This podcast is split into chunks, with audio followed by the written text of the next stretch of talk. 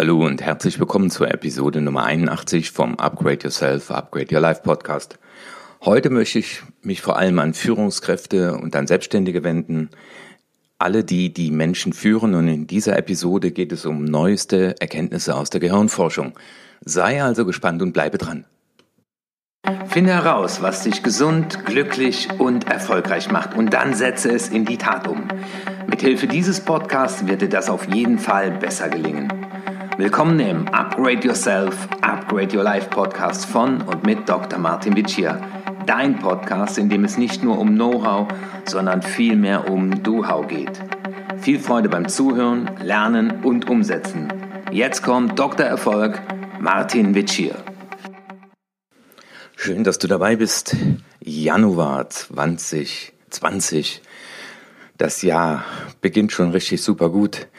Über die Tage habe ich das Thema Fokus in den Angriff genommen, also Fokus fokussiert, habe ich von ganz vielen Sachen getrennt, die ich nicht mehr brauche, weil immer die Frage beim Ausräumen von meinem Büro war, gehört das zu meinem Fokus?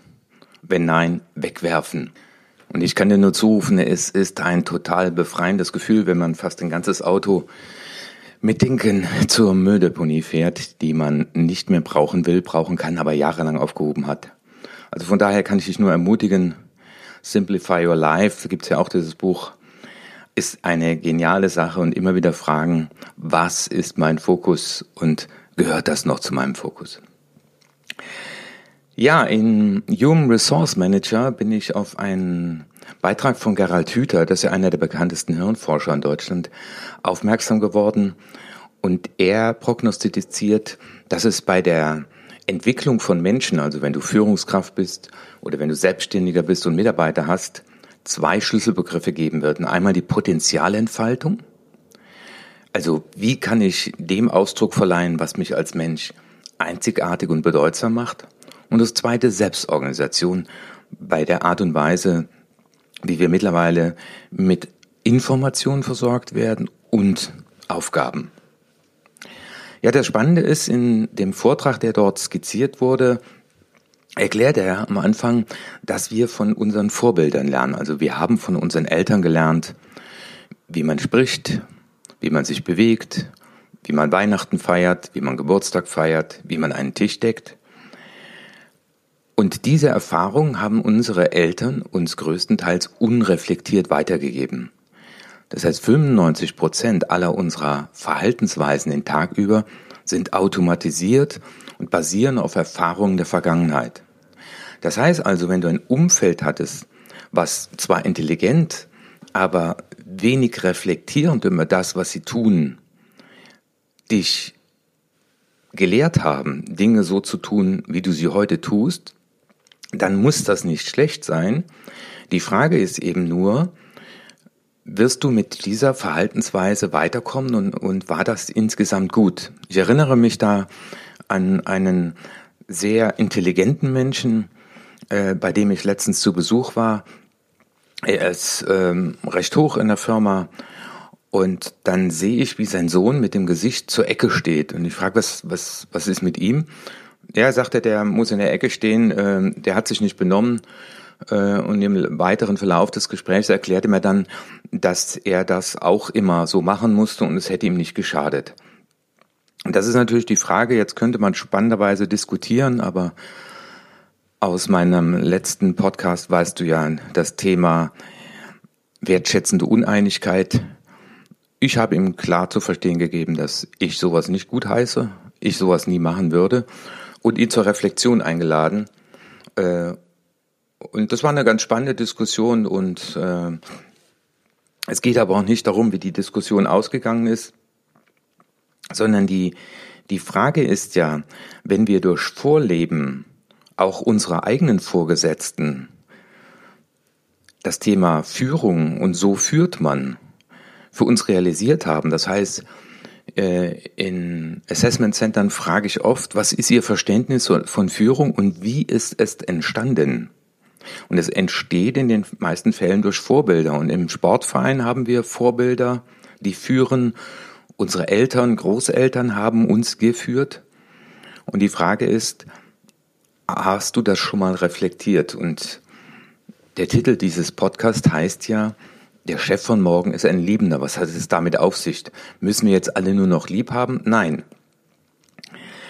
Die wichtigste Aufgabe ist letztendlich mal die eigene Erfahrung, was ist auf der eigenen Festplatte unter Führung abgespeichert, sich das mal anzuschauen und dann zu fragen, ist das kontraproduktiv oder produktiv?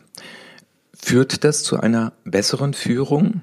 Fühlen sich die Mitarbeiter verstanden? Und Gerald Hüther sagt es in seinem Vortrag so äh, einfach, aber auch eindringlich. Stell dir immer die Frage, bist du Objekt oder Subjekt des Gegenüber?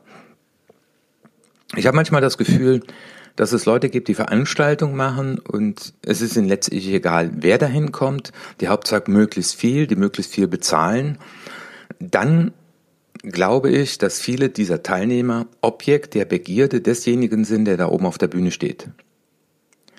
Subjekt bist du dann, wenn ein persönliches Interesse an deiner Weiterentwicklung vorhanden ist und alle Maßnahmen ergriffen werden, damit du auch persönlich weiterkommst.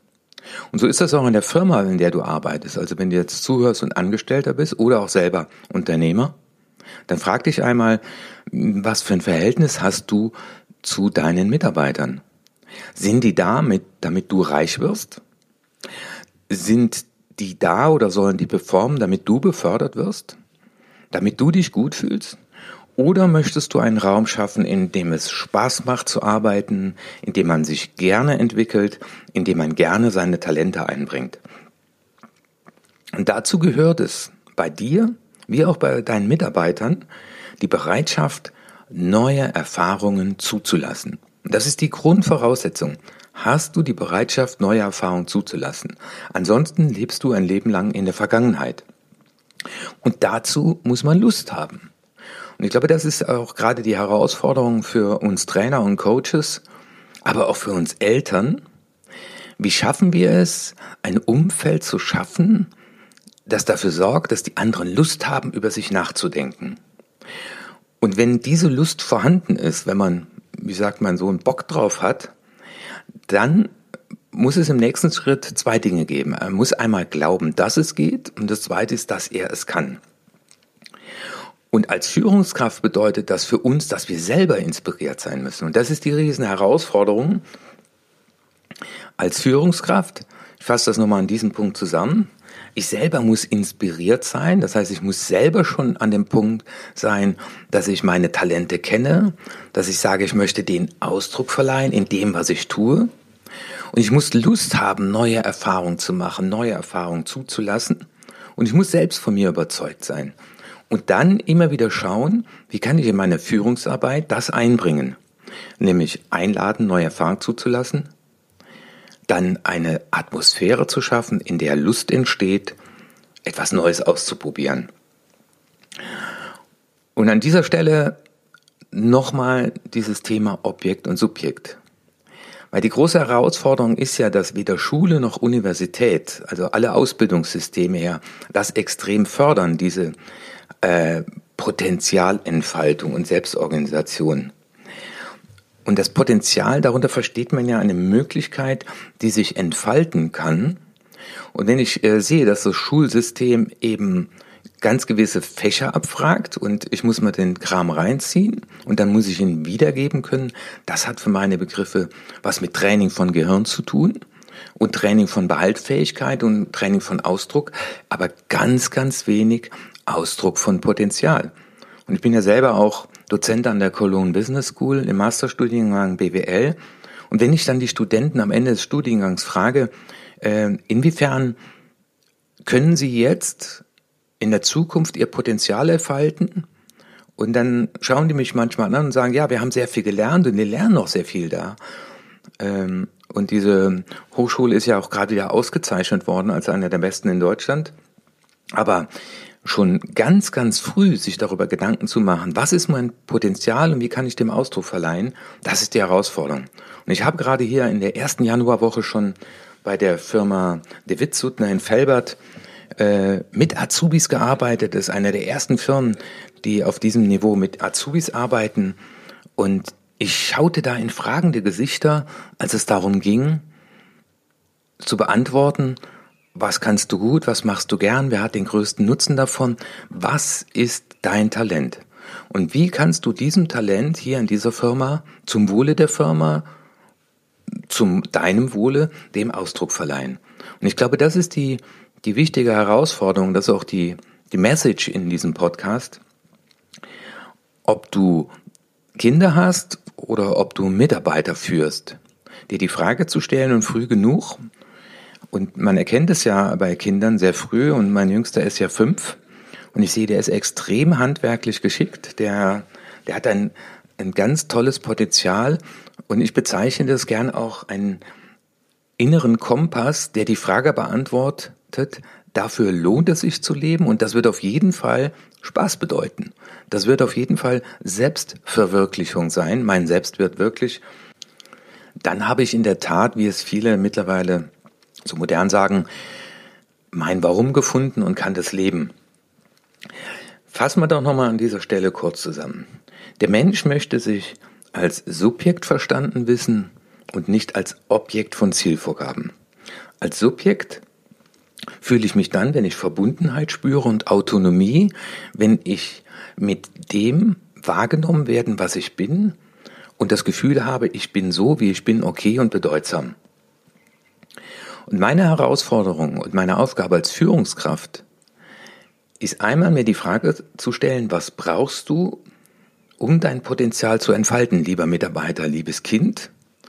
Und dann die zweite Frage zu stellen, wie kann ich eine Atmosphäre schaffen, in der der andere, der Mitarbeiter Lust hat, über sich selbst nachzudenken, bereit ist, neue Erfahrungen zuzulassen und den Glauben daran entwickeln kann, dass es geht und dass er es kann. Ich freue mich, wenn ich dich mit diesem Podcast etwas mehr dazu inspirieren konnte, ein Chef von morgen zu werden, ein Vater, eine Mutter von morgen zu werden, ein Lebender, das heißt, die anderen mehr als Subjekt zu sehen und alles dafür zu tun, dass sie sich auch als Subjekt fühlen. Insofern wünsche ich dir eine wunderschöne Woche, einen wunderschönen Monat und freue mich, wenn wir uns irgendwann mal auch mal persönlich kennenlernen. Ich werde in diesem Jahr die Upgrade-Programme äh, ins Leben rufen. Das heißt, das, was ich bisher nur für Firmen gemacht habe, werde ich in Zukunft auch öffentlich anbieten. Also Seminare mit dem Thema Upgrade Yourself, Upgrade Your Life, Upgrade Your Business, Upgrade Your Leadership, Upgrade Your Love, Upgrade Your Spirit. Und am 18. Januar findet in Köln der Masterplan-Tag statt. Also wenn du den Podcast jetzt am Mittwoch hörst, das wird dann am Samstag sein in Köln, es sind noch ein paar Plätze frei und es haben sich schon ganz tolle Menschen angemeldet, die einfach Lust haben, gezielt und vorbereitet das Jahr 2020 zu begehen. Und auch dort wird es wieder um die Frage gehen, was kann ich tun, um dem auszuverleihen, was mich ausmacht. Dein Martin Witsch hier. Das war die nächste interessante Folge des Upgrade Yourself, Upgrade Your Life Podcast. Finde heraus, was dich glücklich, gesund und erfolgreich macht und setze es in die Tat um. Wenn dir meine Inhalte gefallen haben, dann gib deine 5-Sterne-Bewertung ab. Lass mich aber auch wissen, zu welchen Themen ich weiterhin sprechen soll und schicke mir deswegen eine E-Mail an erfolg.martinwitschi.de. Und jetzt bitte setze mindestens eine Sache in die Tat um. Ich wünsche dir viel Erfolg, dein Martin Witschier.